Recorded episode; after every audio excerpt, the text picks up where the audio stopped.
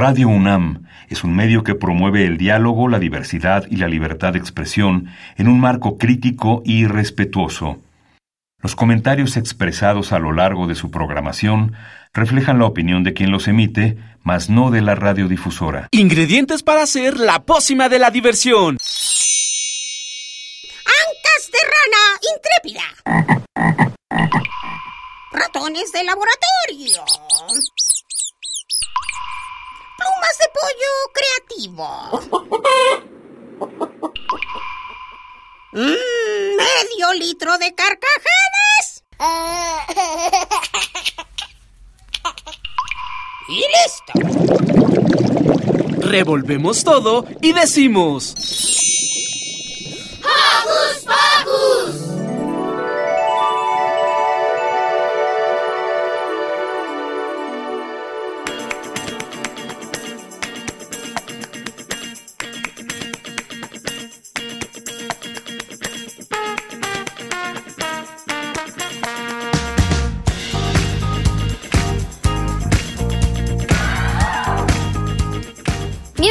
Queridos Coco Escuchas a una emisión más de Hocus Pocus. Yo soy Santi y los saludo con un apapacho sonoro. Y yo soy Silvia y los saludo con un beso sonoro. Estamos muy contentos de que esta semana nos escuchen. Y como cada sábado les mandamos saluditos a los conductores y al equipo de producción.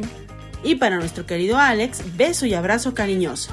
¿Y qué te parece, San, si empezamos? Sí, porque hoy en Hocus Pocus tendremos una entrevista muy interesante con la historiadora Isabel Revuelta Po, quien nos platica de su más reciente libro.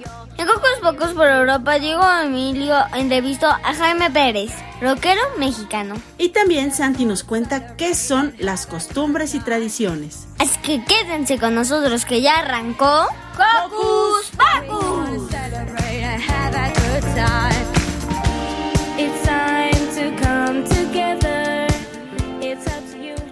Nos gusta saber de ti. Síguenos a través de nuestras redes sociales. Puedes hacerlo desde tu tablet, compu o celular, con la ayuda de tu padre o madre. Facebookea con nosotros, búscanos como Hocus Pocus Unam. Regálanos un like, comenta nuestras publicaciones y mándanos tus sugerencias musicales. Pero si lo tuyo son las frases cortas, búscanos en Twitter como arroba Hocus Pocus-Unam. Síguenos y píquele el corazoncito. ¿Y qué te parece, Santi, si iniciamos esta mañana con una rolita del último disco de los Yucatán a Gogo? Esto es Ajolochila.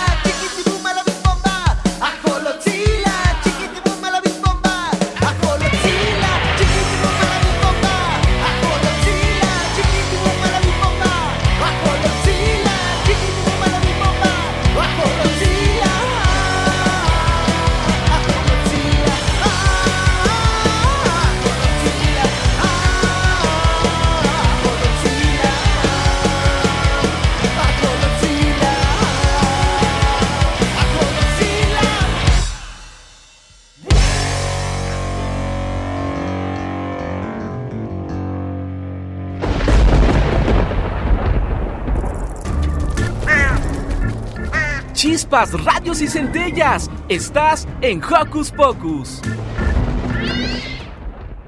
Hijas de la Historia es el nuevo libro de Isabel Revuelta. Escuchamos más a detalle de él.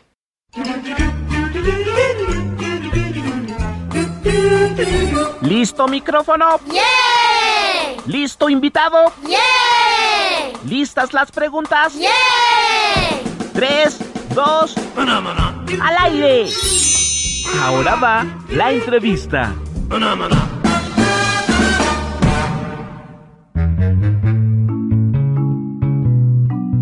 Hola Joco Escuchas, ¿cómo está? Nosotros estamos súper felices porque hoy tenemos una gran invitada que nosotras admiramos mucho y que seguramente ustedes después de escucharla también.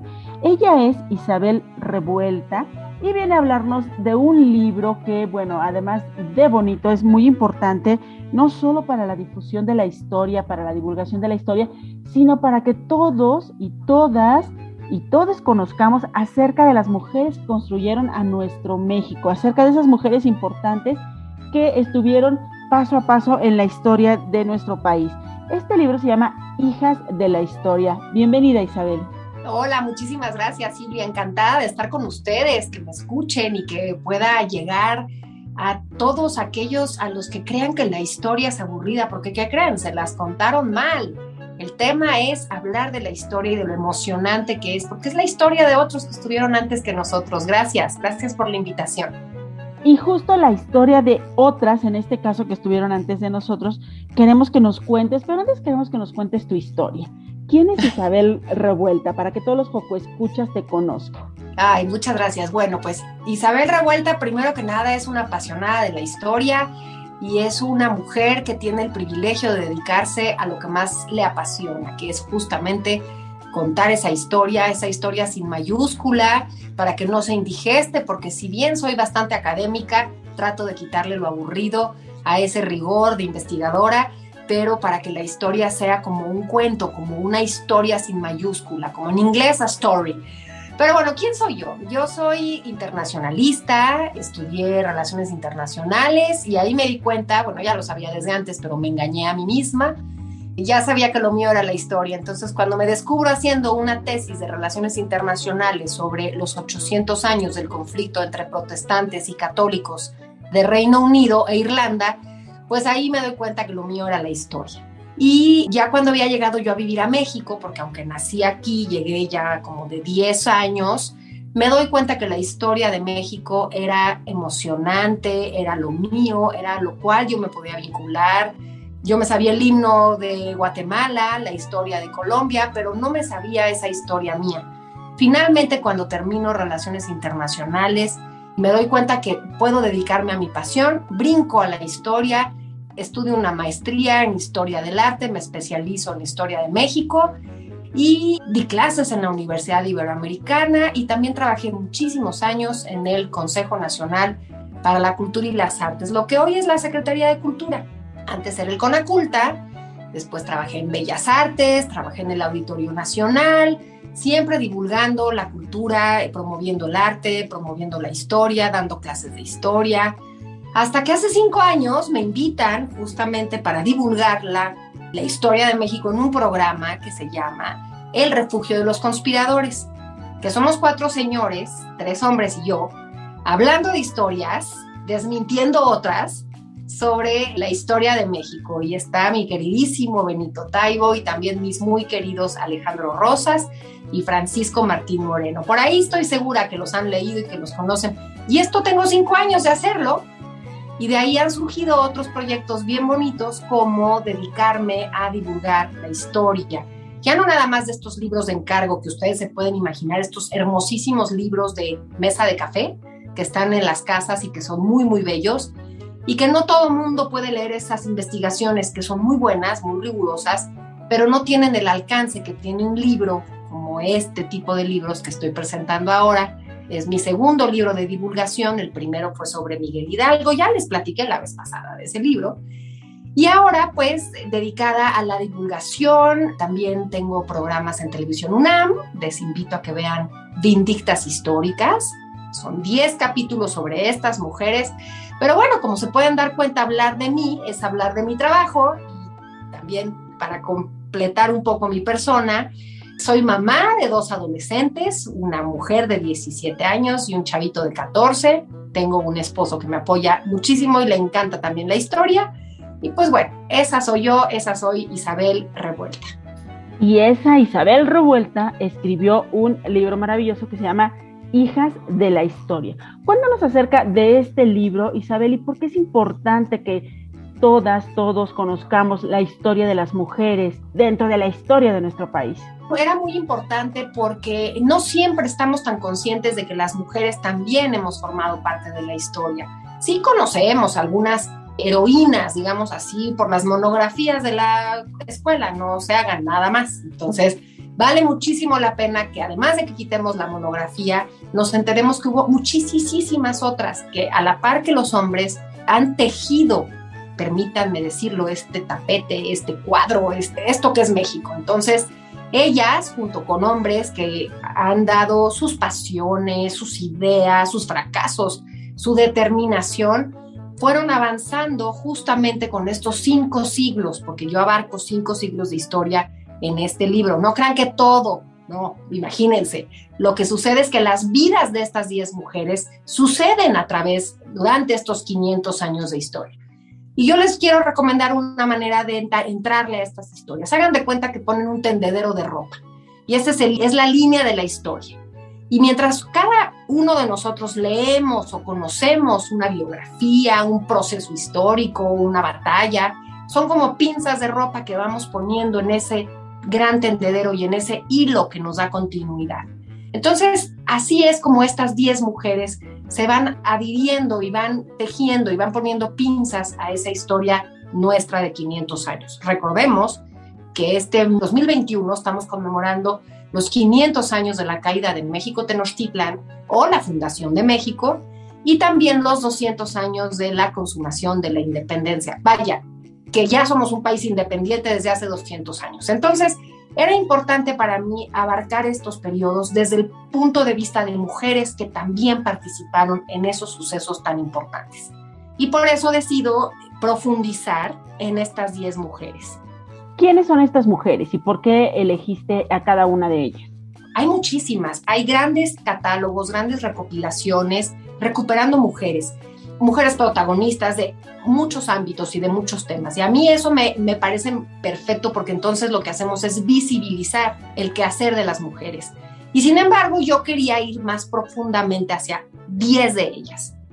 De un universo de 40, me, me tardé, me tardé tiempo en decidir y a los historiadores, déjenme que les platique, o por lo menos a mí me sucede, es que a mí los personajes me escogen, no yo a ellos, porque de pronto ya no puedo soltar a un personaje, de pronto ya sueño con ella, estoy intrigada, me pongo a leer muchísima investigación, muchísimos libros sobre ese personaje, voy a buscar dónde vivió, si es que me es posible, me quiero enterar de todo, de lo que no es cierto, de lo que sí fue cierto. Entonces, esas 10 mujeres me escogieron a mí. Y la primera es Malintzin, doña Marina. Ya no le digan Malinche, porque muy mal llamada la malinchista de Malinche. Porque además, Malinche era Cortés, el que andaba con Malintzin. El verdadero nombre de esta mujer no lo conocemos, porque en la tradición prehispánica tu nombre tendría que ver con tus acciones de vida. Espejo humeante, flor de algodón. Entonces no sabemos realmente cómo se llamaba esta mujer que fue regalada a Hernán Cortés junto con otras 19 mujeres cuando gana una de las primeras batallas ya en el continente, ¿no? En lo que hoy conocemos como Tabasco, al cacique de Pochontán. Es ahí donde le regalan a esta mujer que ya había sido vendida dos veces, pero bueno, no traiciona a nadie porque uno no puede traicionar lo que no es propio. Por eso se me hizo tan importante recuperar a esta mujer, a Malintzin, a Doña Marina, porque así la bautizan los españoles, Marina, y como no se podía pronunciar la R, pues era Malina, Malinali, Malintzin, con el sin que es una terminación de, señora, de honor, Malintzin. Y Malinche era el que andaba con Malintzin. Pero bueno, es una historia trepidante, es un personaje fascinante.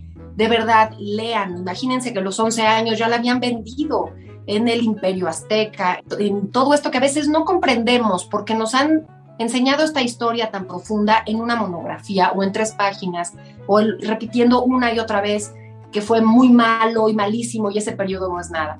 Déjenme decirles que ese periodo que inicia con la conquista duró 300 años, que es el virreinato, y hemos sido más años México virreinal que incluso México independiente. Entonces, a meternos a estudiar ese periodo, porque es ahí donde hay muchas cosas que somos.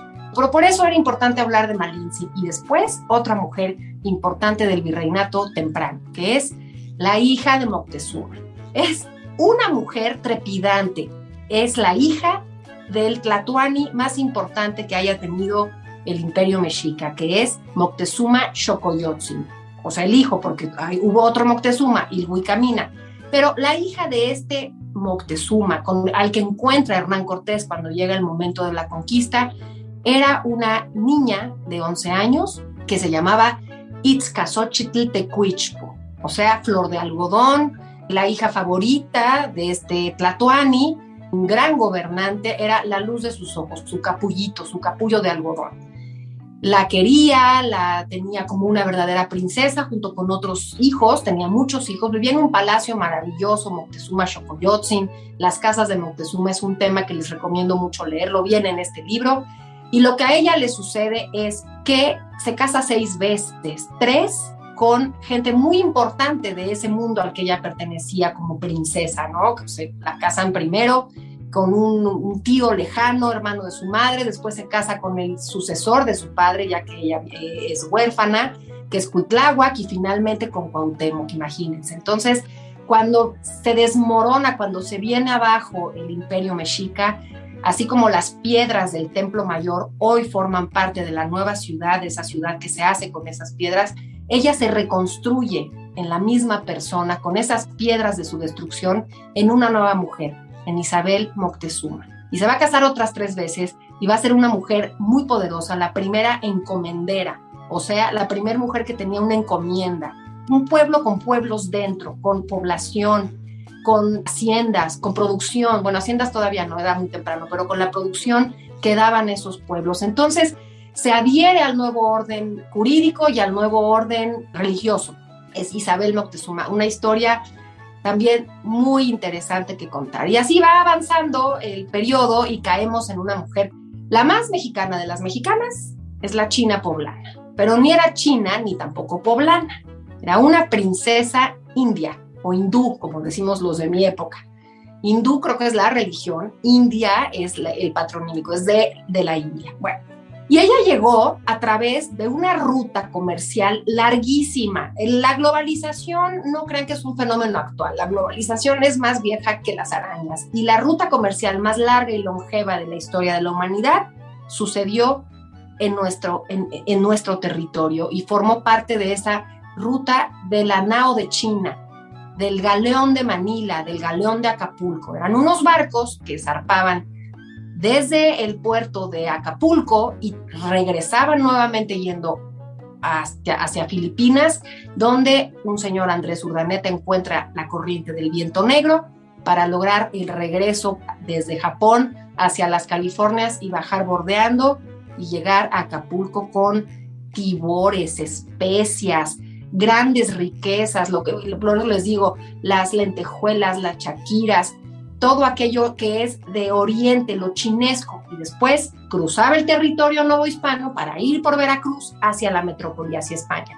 Imagínense lo largo que iba, iban esas mercancías, pero no nada más mercancías, personas, los chinos, los muchachos, así se les decía, chinos y chinas, jovencitos que venían de eh, Filipinas, que no nada más era Filipinas, la India, Japón, China, Filipinas, todos entraban al galeón de Manila, los que venían a estas nuevas tierras y de ida y vuelta, ¿eh? porque esto fue recíproco. Y así es como llega Mirra, Amargura, la China poblana, a esta Puebla del siglo XVII ultrabarroco. Pero la China poblana no es poblana por Puebla, eso es una coincidencia, es poblana porque es una mujer del pueblo, pueblerina.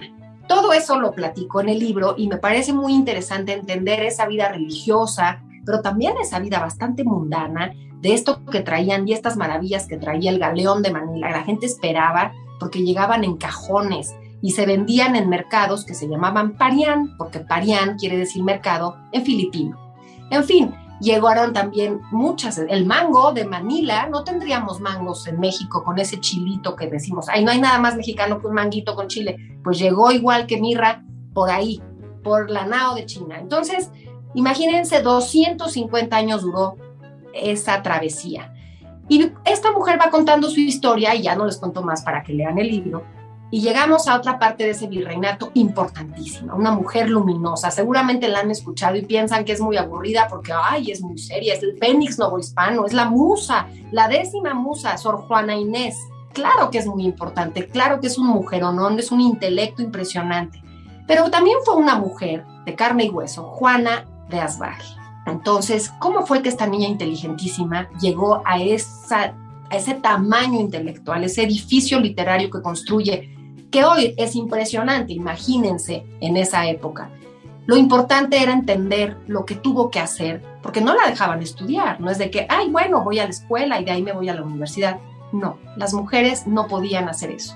Las mujeres se educaban en el ámbito doméstico y en la casa de la amiga, por ejemplo, la vecina, te vas con... Era la escuela amiga es porque era la escuela de la vecina. Y lo que enseñaban las mujeres más grandes a las menores era aritmética básica y a que medio leyeran y escribieran. Eso era lo único. Sor Juana quería saberlo todo, beberse el mundo, entenderlo todo, y lo llega a hacer.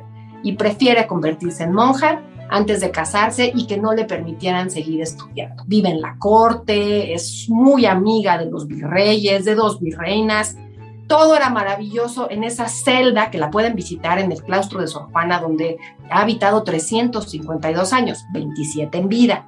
Ahí murió, no sin ser embestida, perseguida por unos religiosos muy poderosos que hacen que se desdiga de todo aquello que una mujer no debía decir, una religiosa no debía estudiar y una voz tan potente no debía oponérsele a esa cerrazón de la época pero es brillantísima, de verdad, y es súper interesante la vida de Sor Juana. Y justamente de esta mujer es la siguiente rolita. Vamos a hacer una pausa, Isabel, y regresamos para que nos cuentes más sobre estas maravillosas mujeres.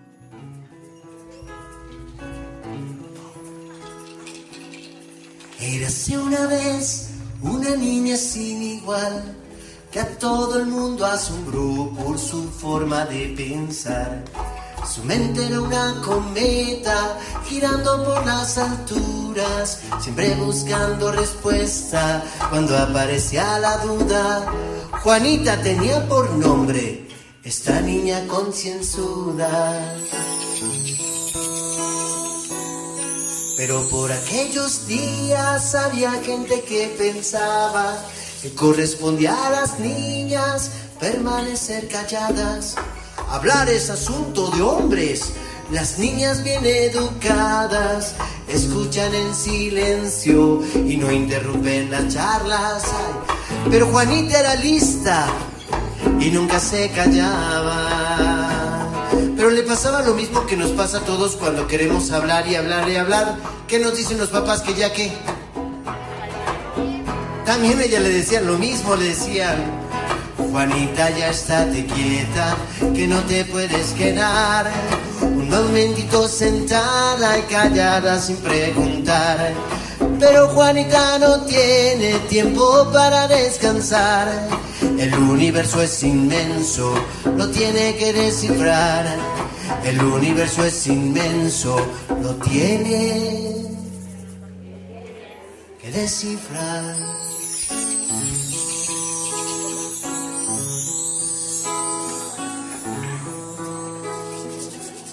En el mundo de los libros halló Juanita la forma de darle rumbo y sentido al curso de sus neuronas y supo de tantos temas que hasta los sabios del pueblo leyeron sus poemas y le pedían consejo, pero ni con todo eso pudo inscribirse a un colegio. Con el paso de los años la llevaron a un convento para ver si entre esos muros callaba su pensamiento.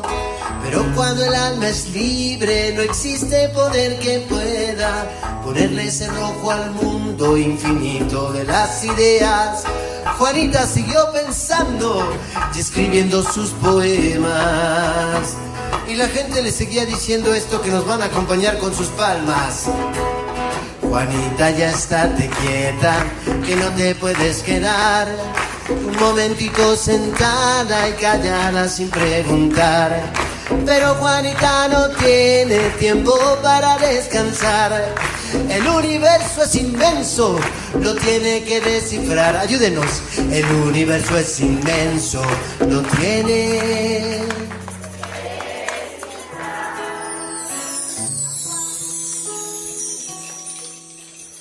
Y tuvieron tanta fama los escritos de Juanita que se fueron hasta España y allá se volvió noticia.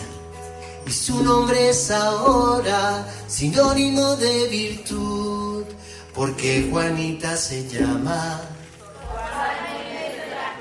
Sor Juana Inés de la Cruz. Juanita, ya estate quieta, que no te puedes quedar. Un momentito sentada y callada sin preguntar. Pero Juanita no tiene tiempo para descansar. Como dice, el universo es inmenso, lo tengo que descifrar. Ayúdenme, el universo es inmenso.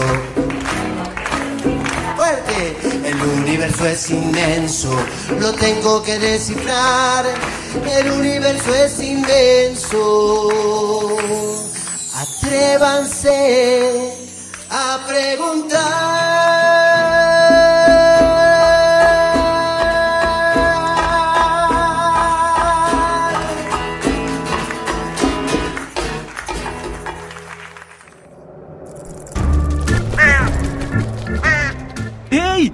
Parte de Hocus Pocus y busca nuestras redes sociales. En Twitter somos Hocus Pocus-UNAM y en Facebook Hocus Pocus UNAM.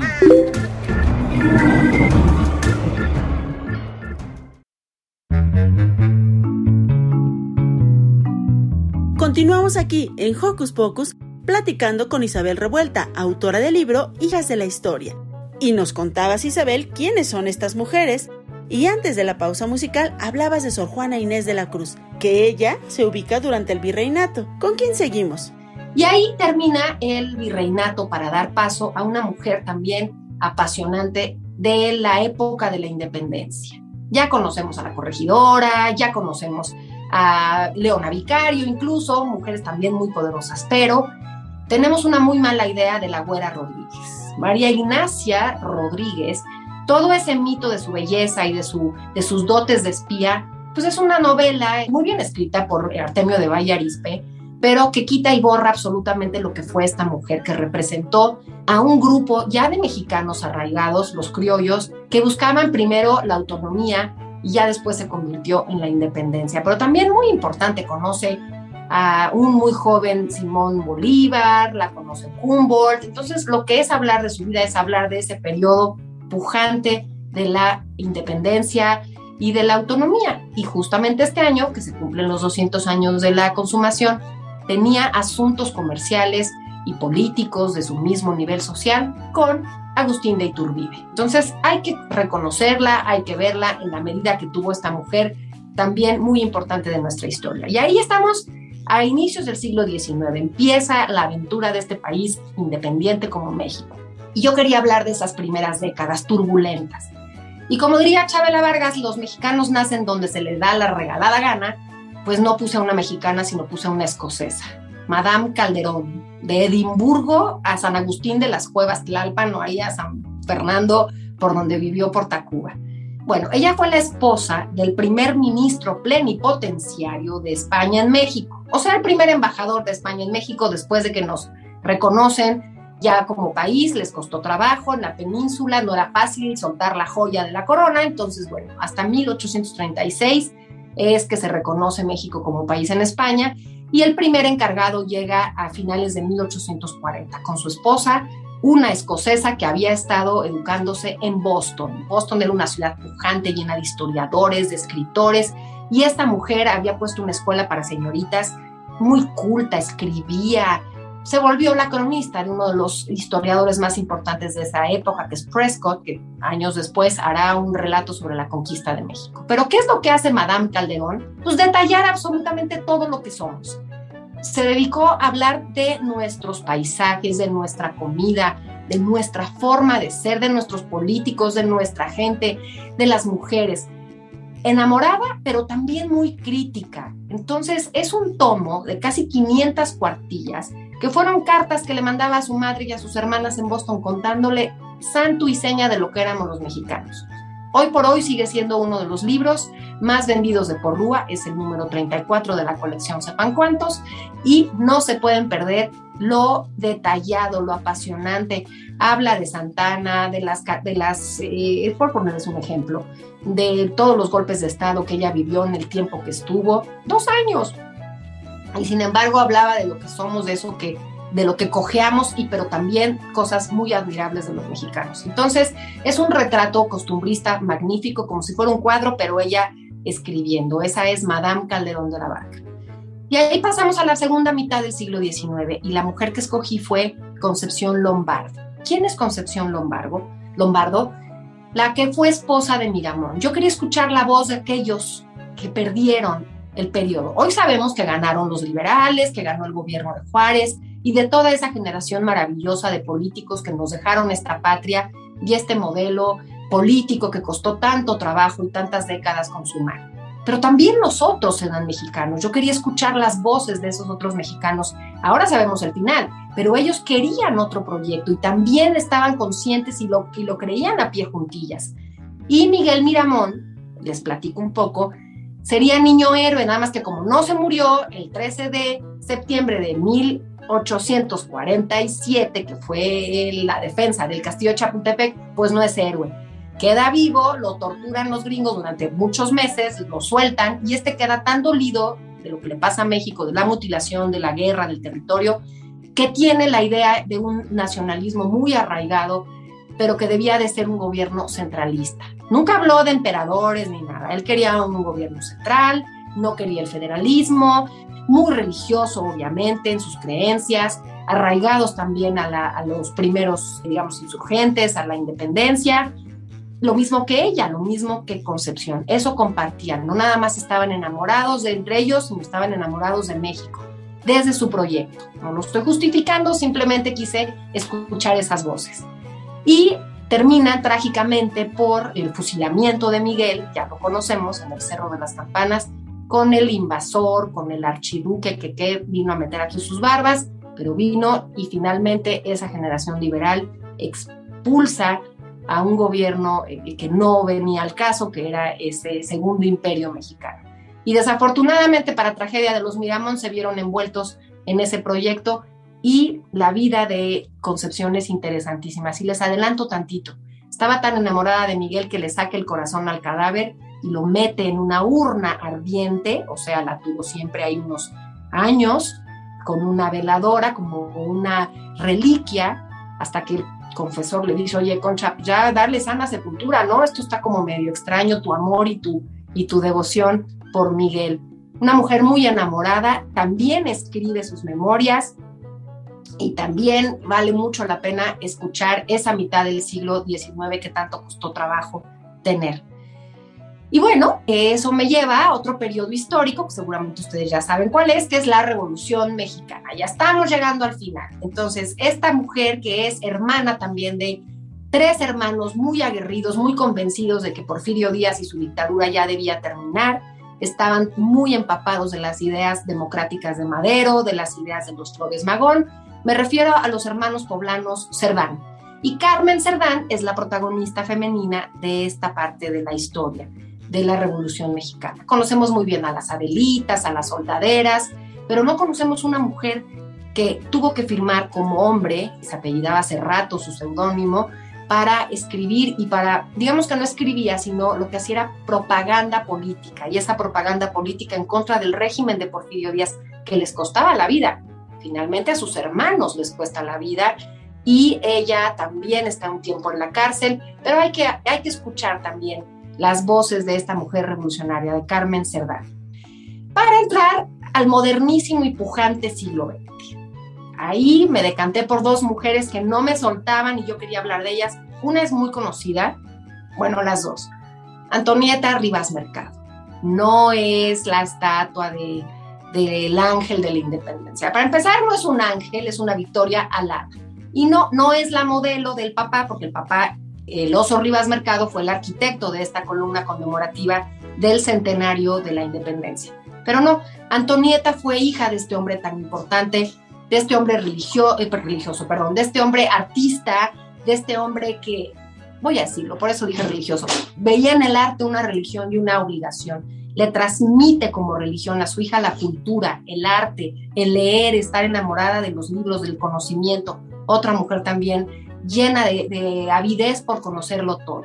Pero el siglo no estaba listo para ella porque un matrimonio muy temprano la desencanta, le mutila al esposo una biblioteca, le quema sus libros cuando ya están casados y ella no puede comprender, no puede entender por qué querer saber, por qué querer ser promotora, es tan mal visto en la sociedad. Entonces, también una mujer que lucha demasiado por algo que ahora tenemos, ¿eh? y hay que entender que otras que han estado primero, pues nos han legado a las que venimos después, que es dedicarnos a lo que queremos dedicarnos, no puede divorciarse sin perder a su hijo y eso la va asumiendo en una depresión. Y además, cuando conoce a Vasconcelos, también forma parte de una época política muy importante, que es eh, un Vasconcelos que busca la democracia. Le roban la presidencia, ella se desencanta absolutamente de México, se desencanta de la sociedad y si no conocen la historia, ya no se las echo a perder, pero toma una medida terrible en una corta vida que vive y que eh, me parece una mujer muy, muy poderosa también, que tenía mucho que decir, pero el siglo no estaba listo para ella. Antonieta Rivas Mercado, su vida es una novela, absolutamente, pero la realidad supera la ficción. Y ya para terminar con estas 10 mujeres, pues la que encarnó mejor a ese siglo pujante, a ese siglo XX moderno mexicano, Dolores del Río. Dolores Azún solo era una mujer, sí bellísima, había nacido en una sociedad porfiriana, no se esperaba de ella que se dedicara al cine de Hollywood. Se va con su esposo, mucho más grande que ella. Se van a Hollywood y se vuelve un fenómeno, una mujer bellísima. La Valentino en mujer, la Rodolfo Valentino en mujer. Y brilla rutilantemente en ese escenario falso, porque al final una Lupe Vélez no puede, es una cosa tremenda, son, son espejismos. Y ella transita en ese espejismo de Hollywood perfectamente determinada lo que quería hacer. Se divorcia, se vuelve a casar, se vuelve a divorciar, decide no tener hijos. Todo esto ya para cuando antes de llegar a México y decidir encarnar ese México nacionalista en la narrativa del cine de oro. Y sin embargo, en la vida real, detrás de la, digamos, de los nopales, por ponerlo así, ella hablaba de un México lleno de cultura y lleno de arte, pero también muy moderno. Entonces lo promueve de una manera durante décadas que eh, al final de su vida es cofundadora del Festival Internacional Cervantino. Entonces dedica su vida a la promoción de México, del arte de México, de la cultura de México. Su casa era un faro de intelectualidad, tenía que ver con todos los artistas, con todos los pintores, porque era una mujer que amaba la cultura y la belleza de México. Y por si esto fuera poco, como mujer, como personaje histórico, entendió muy bien su época y funda la guardería Dolores del Río para los hijos de las actrices como ella. Ella había decidido no tener hijos. Sin embargo, María Félix, que había tenido Enrique, había visto cómo sufría porque no podía estar con su hijo y porque las actrices no tenían ese derecho y funda una guardería de primer nivel con grandes cocineros, con grandes profesores y uno de los primeros, de los primeros egresados, si me permiten el término, fueron los hermanos Bichir. Esto me lo contó Diana Bracho, que es sobrina de Dolores del Río. Pero fíjense cómo está la historia de México entrelazada en las vidas de estas mujeres. Entonces ella muere en 1983 y es hasta aquí donde se termina el relato de estas 10 mujeres en la historia de México y pues por eso las escogí, por su determinación y su vida emblemática y que nos habla de lo que hemos sido antes que nosotros. Wow, bueno, nosotros aquí estamos maravillados con, con esta historia, con la historia de México a través de, de los ojos de estas 10 mujeres y a través de tus ojos, a través de, de tus ojos de historiadora. Pues, Isabel, ¿en dónde podemos conseguir este libro, Hijas de la Historia? Ay, muchas gracias. Hijas de la Historia de Editorial Planeta, lo pueden conseguir en pues casi todas partes, está en todas las librerías. La verdad es que es un libro objeto, arte objeto, perdón, es arte objeto porque está muy, muy bien realizado. La edición es bellísima. Los ilustradores son dos jóvenes, Eduardo Ramón y Marisol Rivera, hicieron unas ilustraciones fantásticas de cada uno de mis textos y entonces la experiencia del libro físico es muy bella, es muy, muy bonita.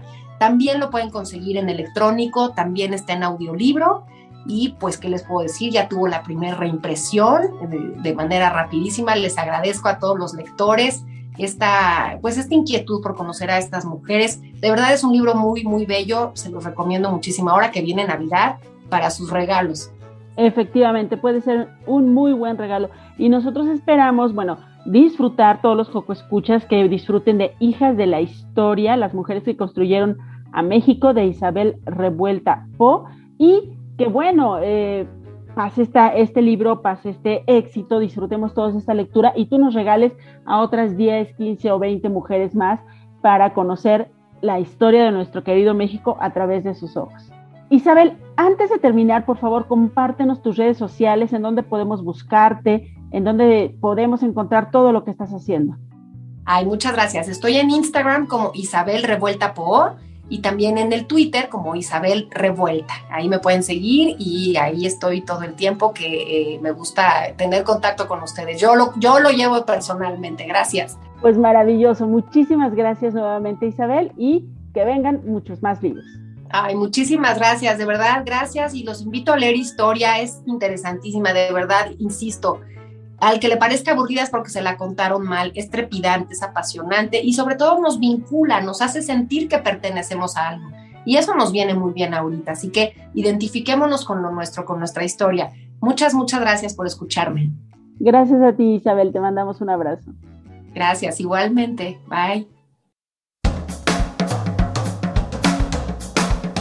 Yo soy feliz, tremendamente feliz, inmensamente feliz, soy feliz, tremendamente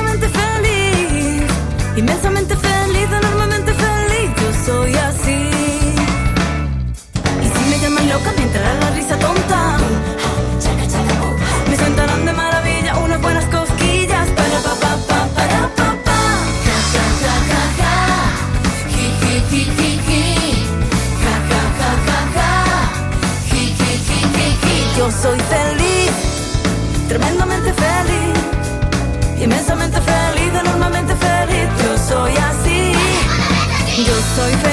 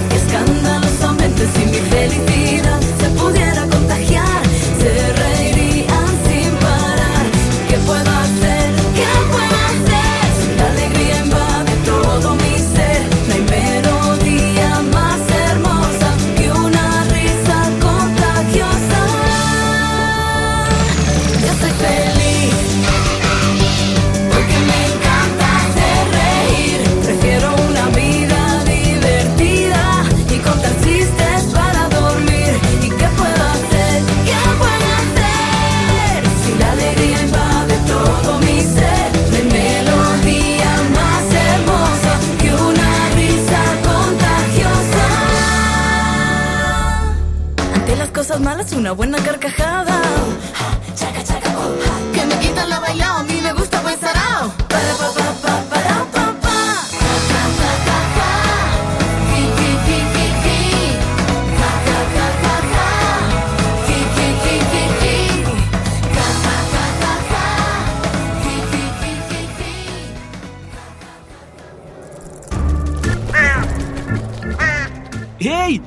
Gusta navegar por las redes sociales, síguenos en Facebook y danos un like.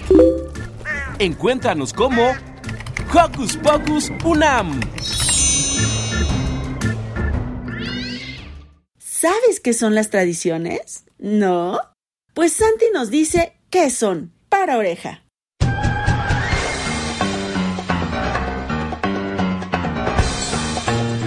Investigaciones Especiales de Hocus Pocus presenta.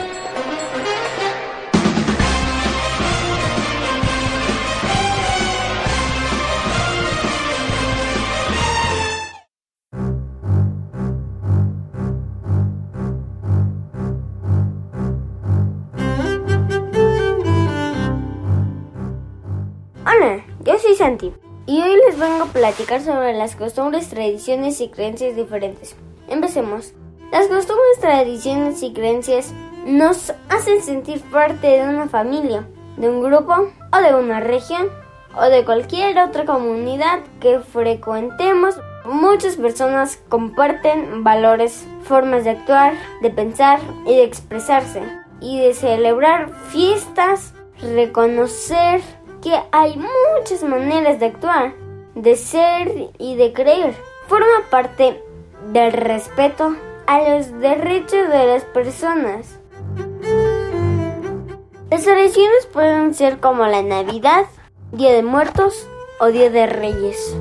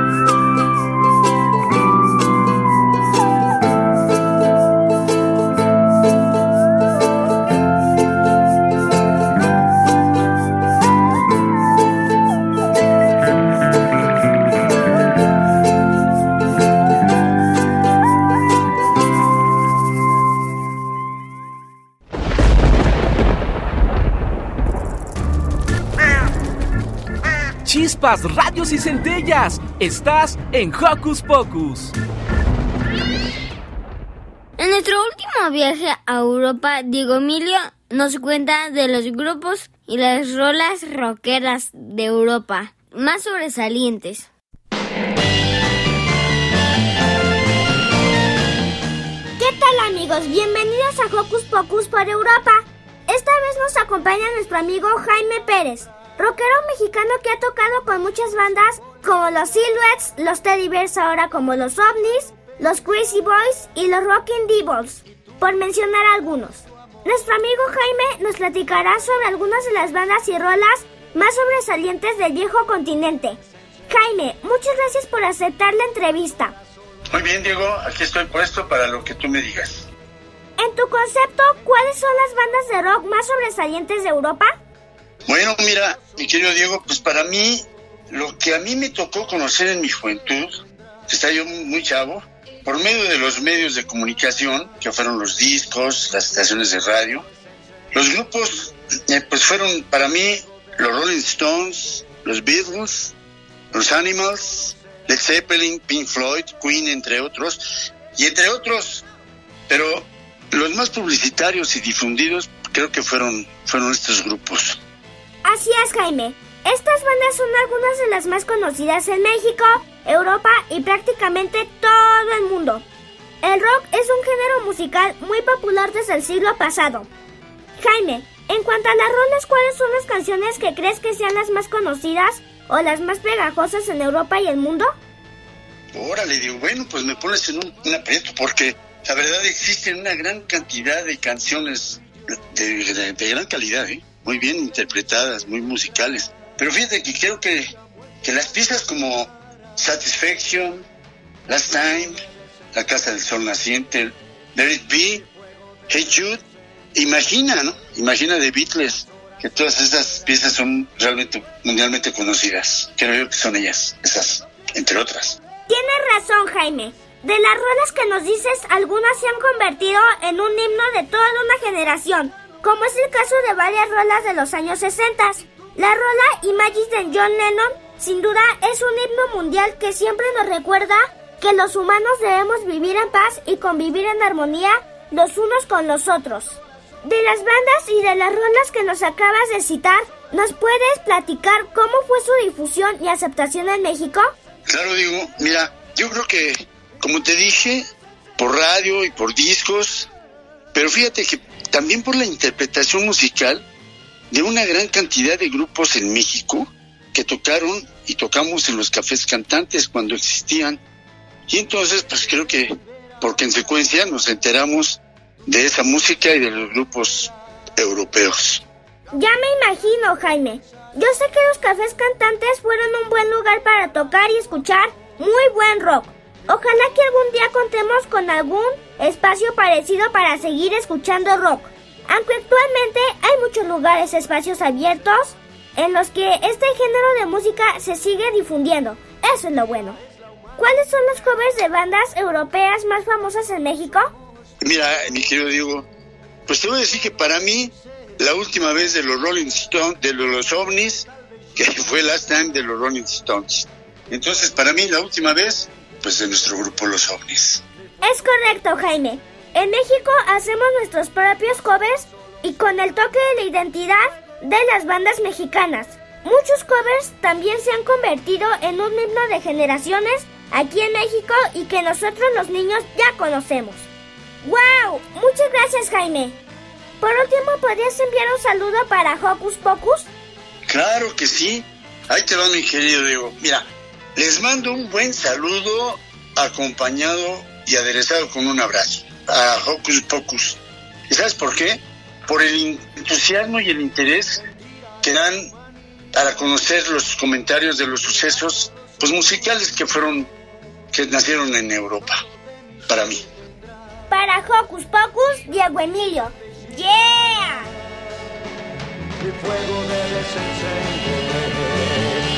Mi fuego debes encender.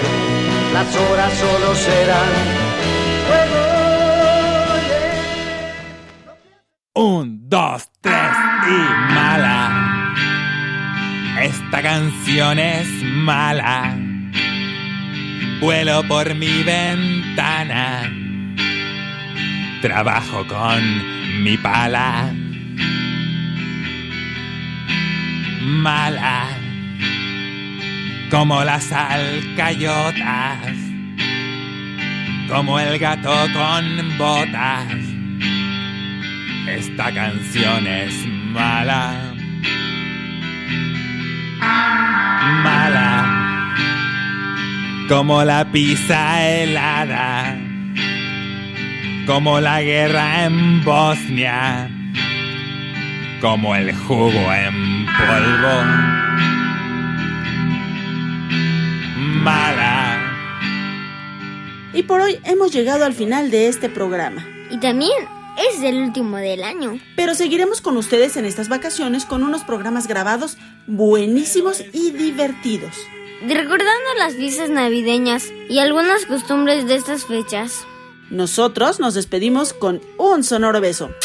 Y a papacho sonoro. Deseándoles feliz Navidad y Año Nuevo. Y Día de Reyes. Hasta la próxima. Pásenla bien. Bye. Because I need you. I will be you. No más camiones. No más ballenas. I will be you. No más puertas giratorias. No más batucadas. No más bosques. Forever. No más alfombras. No más controles remotos. No más furgones escolares. Y no más escolares.